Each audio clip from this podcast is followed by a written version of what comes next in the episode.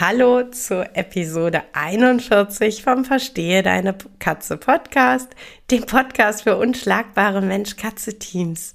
Lass uns heute mal ein bisschen über Abgabebedingungen und ähm, Ansprüche von Tierschutzvereinen sprechen und darüber, warum ich nicht der Meinung bin, dass das zu streng gehandhabt wird.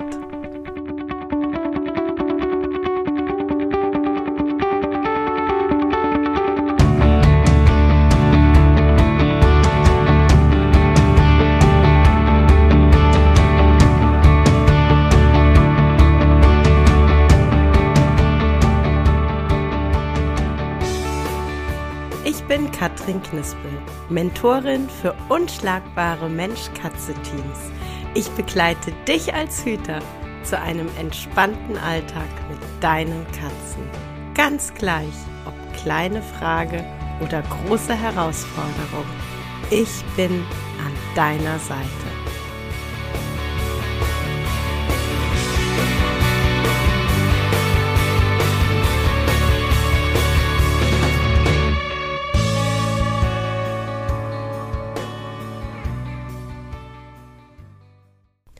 Hallo, schön, dass du reinhörst.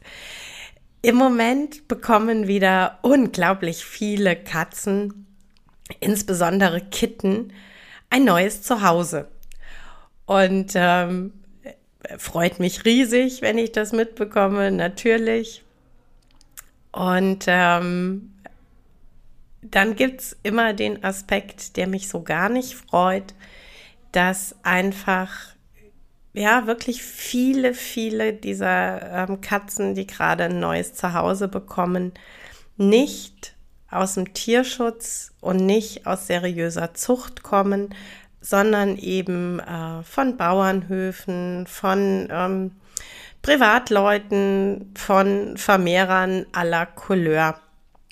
Und ähm, wenn ich dann gerade auf Social Media solche Beiträge sehe und verfolge, kommt tatsächlich ganz, ganz häufig und sehr schnell die Aussage, ja, der Tierschutz, der will ja auch gar nicht vermitteln und die haben ja völlig weltfremde Ansichten und das kann ja keiner erfüllen. Und ähm, dann kommen dann eben solche Schlagworte wie, ja, die vermitteln nur in Freigang, ja, die vermitteln nur in Wohnungshaltung. Ähm, ich muss ein Haus haben, ähm, ich darf nicht arbeiten sein und soll aber gleichzeitig unglaublich wohlhabend sein. Ähm, die schreiben mir vor, was ich füttern soll die sagen, die Katze darf nicht zu Kindern, die sagen, ähm, äh, die, die sagen, ähm, die, die Katze darf nicht alleine sein, die äh, muss zu einer zweiten Katze. Das kann doch wohl alles nicht sein. Wenn ich aber sage, ich will eine Katze, die bei mir alleine lebt, weil ich einfach eine Prinzessin oder einen Einzelprinzen möchte, ähm, dann äh, kann ja wohl das Tierheim nicht sagen, nee, kriegst du nicht. Doch, das kann das Tierheim sagen. Und soll ich euch was sagen? Ich finde es unglaublich großartig, dass es mittlerweile immer mehr Tierschutzvereine und ähm, andere Tierschutzorganisationen gibt, die ganz klare Richtlinien haben und die außerhalb dieser klaren Richtlinien dann unter Umständen auch noch sehr individuell das einzelne Tier im Auge haben und für das einzelne Tier bestimmte Abgabebedingungen einfordern. Schauen wir uns das Thema Freigänger oder Wohnungskatze an. Ja, es ist richtig, dass ähm, häufig bei ähm, Tieren im Tierheim dabei steht, nur mit Freigang. Wenn ich keinen Freigang bieten kann oder möchte, dann ist es nicht schlimm. Dann ist es nur so, dass die Katze nicht zu mir und meinen Lebensumständen passt. Und vielleicht fragt ihr einfach mal nach, warum Katze XY nur in Freigang vermittelt wird. Denn ganz häufig stellt sich dann raus, dass die Katze vielleicht vorher in Wohnungshaltung war und genau aus dem Grund abgegeben wurde. Denn es gibt diese Katzen, die einfach nicht glücklich sind in Wohnungshaltung. Egal wie groß die Wohnung oder das Haus ist, egal wie schön ich das einrichte, egal wie viel Zeit ich investiere. Es gibt einfach Katzen, die ohne Freigang nicht glücklich werden und die das dann in der Wohnung durchaus vehement mitteilen. Ja, also ich sag mal so, den Putz von den Wänden kratzen oder anfangen unsauber zu sein, Markierverhalten zeigen. Und ähm, ganz häufig sind genau diese Verhaltensweisen der Grund, weshalb die Tiere dann ins Tierheim abgegeben werden, weil man ihnen keinen Freigang gewähren kann als Hüter und ähm, weil keine Alternative bleibt. Das Thema nicht in einen Haushalt mit Kindern oder mit kleinen Kindern. Auch das ist eine Thematik. Es geht ganz häufig nicht darum, dass ein Tierschutzverein generell nicht an Familien vermittelt. Aber es gibt einfach Katzen, die nicht gut mit Kindern zurechtkommen, die einfach ja sehr sensibel sind und die ähm, ja Angst haben, die vielleicht auch im Vorleben sehr schlechte Erfahrungen gemacht haben. Und ähm, ich bin mit Katzen aufgewachsen. Ich äh, möchte keine Sekunde meines Kinderdaseins mit Katzen missen. Ich weiß, wie wertvoll es ist, wenn Kinder mit Tieren aufwachsen. Aber ich weiß auch, dass das nicht für jede Katze das passende Zuhause ist. Ähm, das Thema, ja, äh, die sagen aber, ich soll nur hochwertiges Nassfutter füttern. Ja, äh, im Tierheim kriegen die ja auch nicht nur hochwertiges Nassfutter. Ähm, also tatsächlich stimmt es nicht pauschal. Ich kenne tatsächlich kleine Vereine, die ähm, es auch stemmen, dass die äh, Katzen schon in den entsprechenden Pflegestellen ausschließlich hochwertig und artgerecht ernährt werden. Und ähm, wie kann ich denn bitte kritisieren, dass ein Tierschutzverein sagt, uns ist es wichtig, dass die zukünftigen Hüter darüber informiert werden, was ähm, hochwertige, artgerechte Ernährung ist. Und wir möchten bitte, dass die Katzen dann in ihrem Zuhause ähm, auch entsprechend ähm, ja gut und gesund ernährt werden. Das ähm, sollte eher eine Selbstverständlichkeit als ein Ärgernis sein. Ähm, das Thema, ja, die geben mir die Katze nicht ähm, alleine, die sagen, ich brauche mindestens zwei Katzen. Ja, dann war es offensichtlich so, dass du entweder dich für ähm, sehr junge Katzen interessiert hast oder für Katzen, die sehr gut sozialisiert sind und die eben nicht der Mensch ähm, schon zur Einzelkatze genötigt hat. Und dann ist es völlig selbstverständlich, dass diese Katzen nicht in Einzelhaltung vermittelt werden. Natürlich gehört dann ein gut ausgewähltes Partnertier dazu. Das ist keine Schikane, das ist im Interesse der Tiere. Ähm, ja, die sagen, ich darf nicht Vollzeit arbeiten, aber soll gleichzeitig viel Geld haben. Ähm, also natürlich kenne ich auch, dass einfach bei uns gefragt wurde, wie lange sind die Tiere wirklich alleine? Und ähm, dass da ein ganz großer Aspekt immer ist, sind es Tiere, die dann in einer Gruppe oder mit einem Partner leben oder sind es Tiere, die wirklich, weil es nicht anders geht, in Einzelhaltung vermittelt werden? Und ich bin da völlig bei den Tierschutzorgas, wenn es eine Katze ist, die in Einzelhaltung vermittelt werden muss, in Wohnungshaltung vermittelt werden muss, dann ähm, kann ich die nicht an Vollberufstätige vermitteln. Ich kann das einfach nicht, weil es für die Katzen einfach nicht fair wäre. Es ist nicht fair, acht, zehn oder gar zwölf Stunden Mutterseelen alleine in einer Wohnung zu hocken.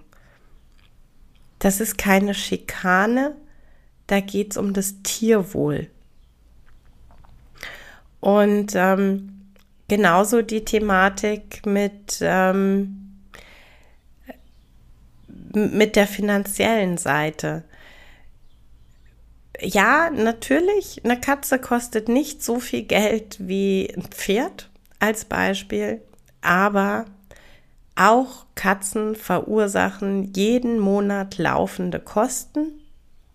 Und da ist noch nicht dabei, dass ein Tier krank wird und äh, medizinische Hilfe braucht, vielleicht sogar chronisch krank wird und ähm, dauerhaft auf Medikamente angewiesen ist, dass ähm, dann vielleicht in kürzeren Abständen Kontrolluntersuchungen äh, vorgenommen werden müssen und die kosten einfach Geld.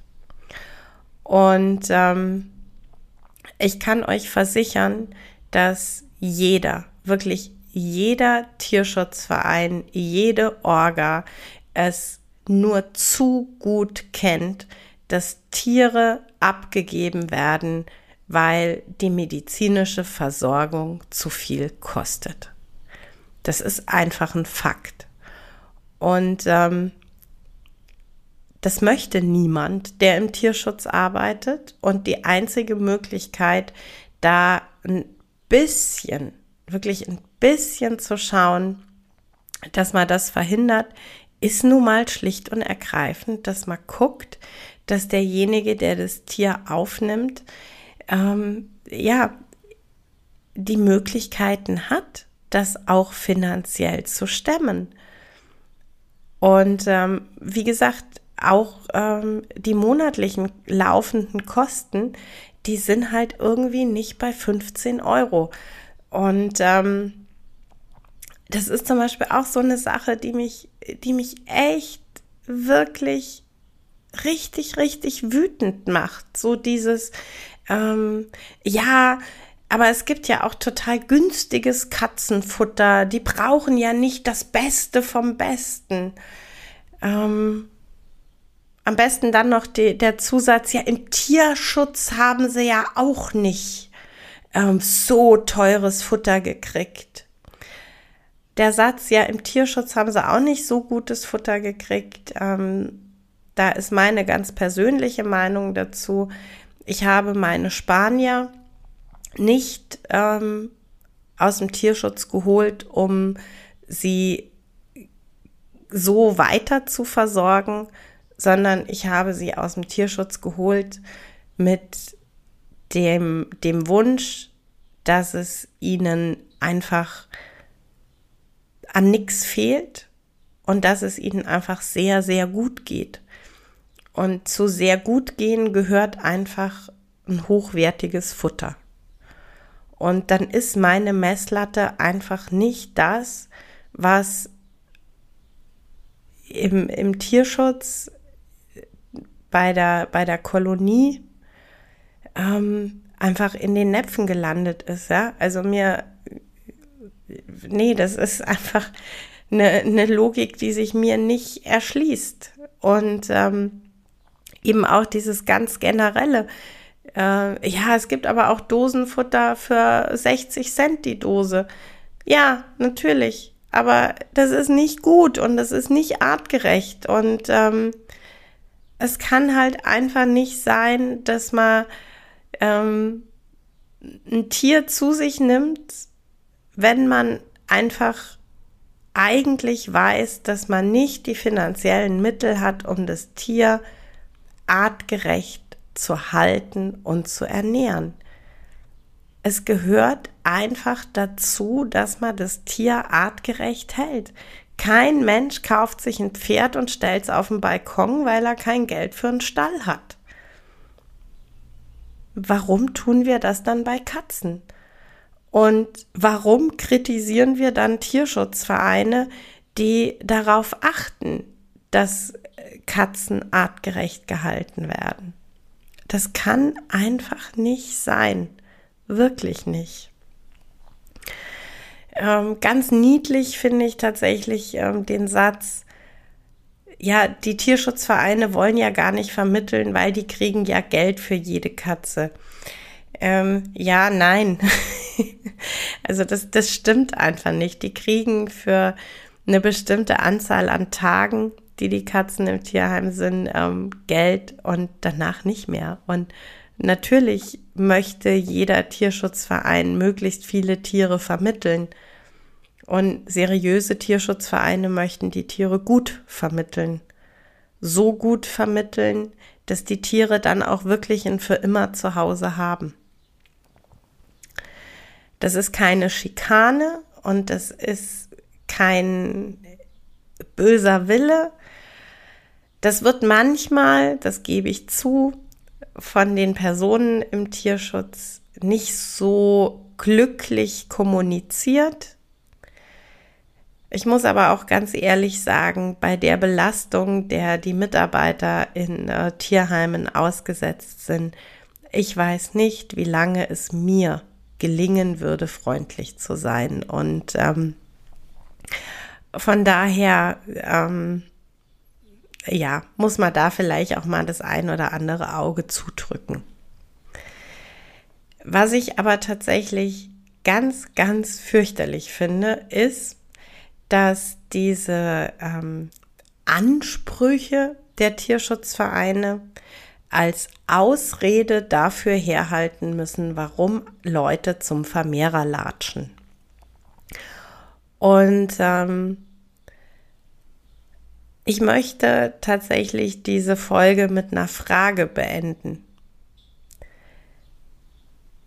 Und zwar, was glaubst du denn bitte, wo der allergrößte Anteil der Katzen, die irgendwann im Tierschutz enden, ursprünglich mal herkam? Kamen die eher von einem Tierschutzverein, der Fragen gestellt hat und sich gekümmert hat?